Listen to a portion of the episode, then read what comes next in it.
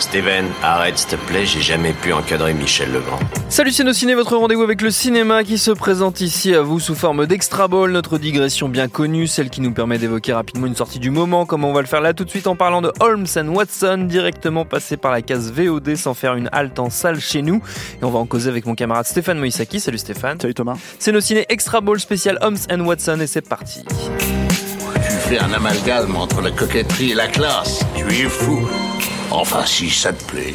Comme son nom l'indique, il s'agit donc d'une relecture des aventures de Sherlock Holmes et de son fidèle allié le Dr Watson, adaptation comique a priori alléchante puisque outre Ethan Cohen qui réalise et qui a quand même par le passé co-signé des films aussi merveilleux qu'Idiocratie ou Tonnerre sous les tropiques, on trouve au casting un duo fabuleux, Will Ferrell et John C. Reilly, de duo qui a de nombreuses fois euh, émerveillé nos petits yeux, notamment dans l'indépassable Step Brothers d'Adam McKay, faut-il encore le préciser? Chef-d'œuvre. Chef-d'œuvre. Bref, tout pour plaire, sauf que ça n'a pas plu, en tout cas pas aux USA, puisque le film a été un bide, il s'est fait torpiller par la critique, sorti en France annulé et comble du malaise une victoire aux Razzie Awards dont on pense pas grand bien ici, mais qui marque un désamour certain pour le film. En vrai, qu'est-ce que ça vaut tout ça, mon bon Stéphane?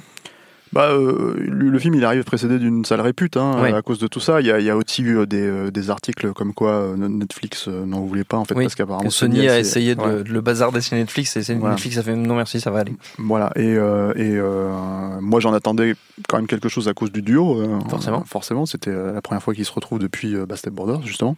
Enfin, il y, a eu, il y a eu une apparition de John C. Reilly dans Encore Man 2, mais ça compte pas. Hein. Pas déconner non plus, quoi. Oui. Mais. Et voilà, et en fait, bah, c'est pas bon, c'est vrai que c'est pas bon. C'est-à-dire que, mais la version qu'on a vue, déjà, elle est, elle est un peu particulière parce que, alors, il y a, y a deux versions du film. Il y a, déjà, c'est un film qui est remonté, ça se sent, mais euh, Ouais. enfin vraiment, euh, c'est terrible. Et, et ça, c'est quand même très problématique pour une comédie parce que euh, il faut arriver à faire fonctionner les gags et c'est vraiment une science du rythme qui est pas du tout euh, prise en compte là-dedans. Euh, c'est vraiment un film qui est très expédié, qui expédie ses séquences très très rapidement, euh, qui est pas vraiment une parodie euh, de Sherlock Holmes. De Conan Doyle, mais, mais, mais une parodie du Sherlock Holmes de Guy Ritchie, quoi, qui est quand même Ah. un peu, euh, Ah comment oui. dire, euh, un peu cheap, quoi. Déjà, c'est un peu nul. Voilà, et euh, ce, qui est, ce qui est déjà pour moi une parodie en soi de Sherlock Holmes, Oui, hein, bah oui. même si c'est pas volontaire. Euh, ça vous dire ce que je pense de, de Guy Ritchie. Et en fait, l'autre l'autre problème du film, c'est que donc, ouais, il y a, il y a, par exemple, aux États-Unis, il est sorti avec une, une autre ouverture que celle qu'on a en Europe. Parce qu'il faut savoir qu'en Angleterre, le film est sorti en salle.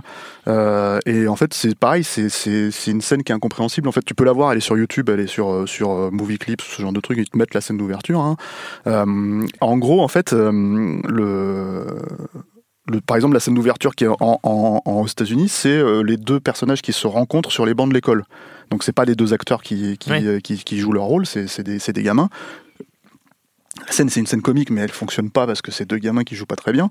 Euh, en, Europe, c'est une scène en fait où, euh, euh, je crois, euh, euh, Watson essaye de se suicider en fait et tombe sur la courge gé- géante de, de- voilà, tu vois, ça te fait rire déjà, c'est quand même un peu plus drôle, tu vois.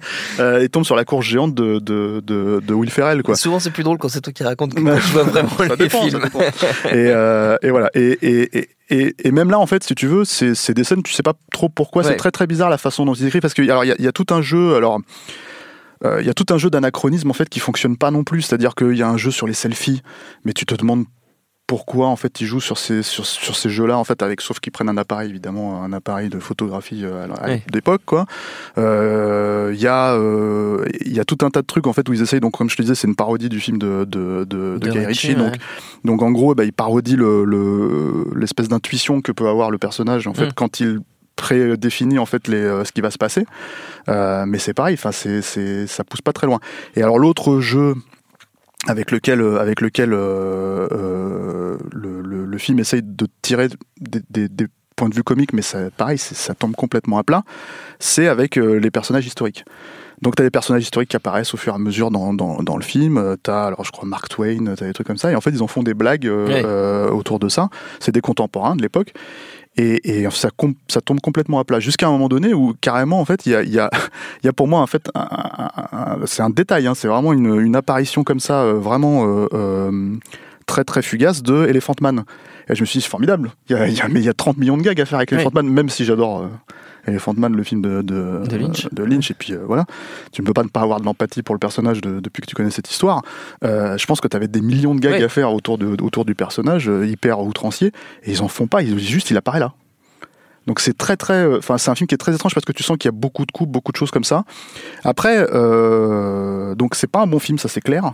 Euh, mais la raison pour laquelle je voulais quand même qu'on appuie un petit peu le, le, le, le film qu'on en parle, euh, ça, alors c'est sorti qu'en VOD, pff, ça sortira probablement pas en DVD ou en Blu-ray.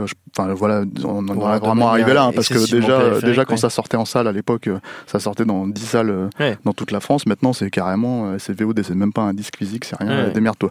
Donc si tu si vous voulez le voir, je pense que c'est sur toutes ces Et euh, et en fait, la raison pour laquelle je voulais en parler, c'est que malgré euh, effectivement le fait que c'est pas une bonne comédie, malgré le fait que c'est pas euh, pas vraiment drôle, euh, tu le film ne suscite pas l'antipathie absolue. C'est-à-dire que euh, j'en veux pour preuve que euh, Ethan Cohen, en fait, qui est, qui est, dont tu t'as cité, il a fait Tonnerre sous les tropiques, il a fait Idiocratie, ça c'est deux gros. euh, En tant que euh, co-scénariste, voilà, euh, c'est gros fait d'armes. Euh, en, en tant que réalisateur, il a fait un film qui s'appelle Get Hard, Ouais. qui est sorti euh, aux États-Unis en 2015. Euh, Pareil, je crois que c'est sorti en VOD chez nous, euh, voilà, avec Will Ferrell déjà. Donc une production Will Ferrell, c'est-à-dire Gary Sanchez production avec euh, avec euh, Adam McKay.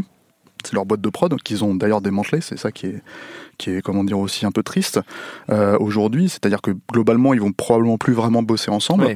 Euh, J'imagine que Adam McKay va partir dans ses dans ses films politiques et, et Will Ferrell va continuer de dériver dans la comédie un peu un peu, Un peu bas de gamme. ouais bas de gamme parce que vraiment de seconde zone, il, est- il commence vraiment à ressembler à ce qu'Adam Sandler faisait euh, Ouais. quand il a commencé à vraiment à dériver dans dans, dans sa carrière.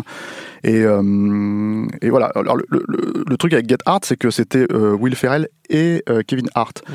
Et en fait, c'est un duo comique qui ne marche pas du tout. C'est-à-dire, euh, euh, et en fait, c'est ça la grosse distinction, c'est que il peut y avoir des moments amusants dans Get Hard, voilà, mais c'est vraiment un film qui est raté aussi. Moi, je trouve que les moments amusants de Get Hard, c'est des moments qui, qui jouent sur le fait que Will Ferrell essaye de se parce que c'est l'histoire d'un d'un petit blanc là, avec un gardé par Will Ferrell, un petit riche en fait qui, euh, qui doit aller en prison parce qu'il a fait des conneries et en fait du coup il apprend à se durcir auprès de Kevin Hart qui lui-même n'est pas particulièrement un gros dur mais qui pour gagner de l'argent en fait lui fait croire qu'il l'est quoi. Ouais. Et, euh, et du coup t'as bah, t'as plein de moments où Will Ferrell se prend pour un rappeur et forcément bon c'est ou un gangster et tout ça et c'est forcément c'est c'est assez drôle quoi. Mais euh, mais euh, voilà t'as pas de scène comme ça dans le dans le dans Holmes et Watson t'as pas Ouais. de scène qui ressort vraiment où tu te dis ah ça c'est une bonne scène c'est drôle. Mais euh, par contre en fait la sympathie du, du couple, c'est-à-dire du duo comique, est- reste intacte. Et c'est Ouais. ça en fait qui, euh, qui finalement, c'est-à-dire tu peux regarder, ça dure une heure et demie, hein, mais tu peux regarder le film de façon assez euh, finalement, euh, c'est un gâchis, c'est dommage, euh, mais ça suscite pas l'antipathie comme Ouais. euh, comme euh, bah déjà comme Get Hart pouvait le susciter un petit peu parce que t'étais vraiment en fait tu t'es allé de très très haut à très très bas parce que pour moi Kevin Hart c'est une des aberrations euh, Hmm. Dans la comédie ces dernières années. J'ai du mal à comprendre en fait ce qui fait rire. euh, Je, je, lui- je, enfin voilà, je, je trouve rien de, de, de, de, de particulièrement drôle. Euh, mais bon, apparemment, il, a, il est quand même très très populaire.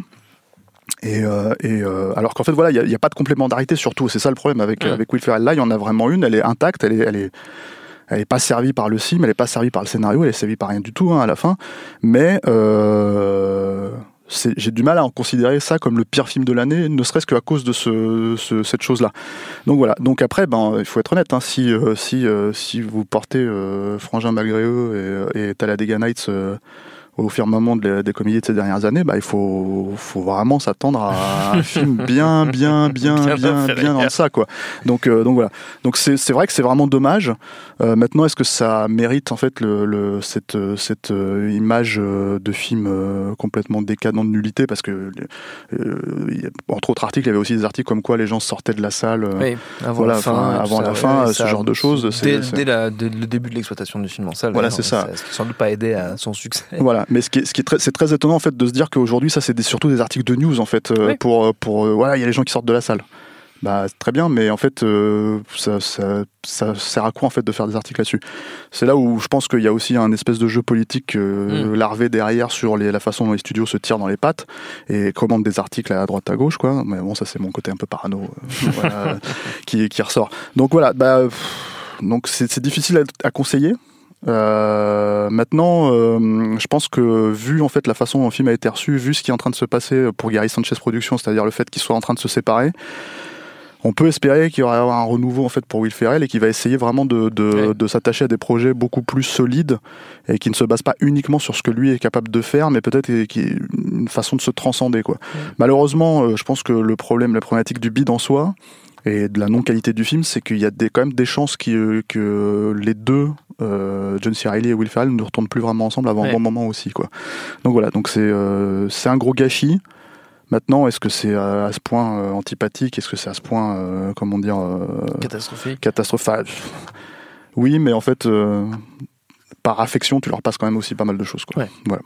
Holmes et Watson, c'est disponible, euh, on l'a dit, sur tout un tas de plateformes de VOD pour les, les complétistes, on va dire, Ouais. du duo euh, Will Ferrell, John C. Reilly, et ils sont nombreux, je l'espère. Merci Stéphane, merci à Quentin La Technique, binge.audio pour toutes les infos utiles, on vous dit à très vite. Je préfère partir plutôt que d'entendre ça, plutôt que d'être sourd. Binge.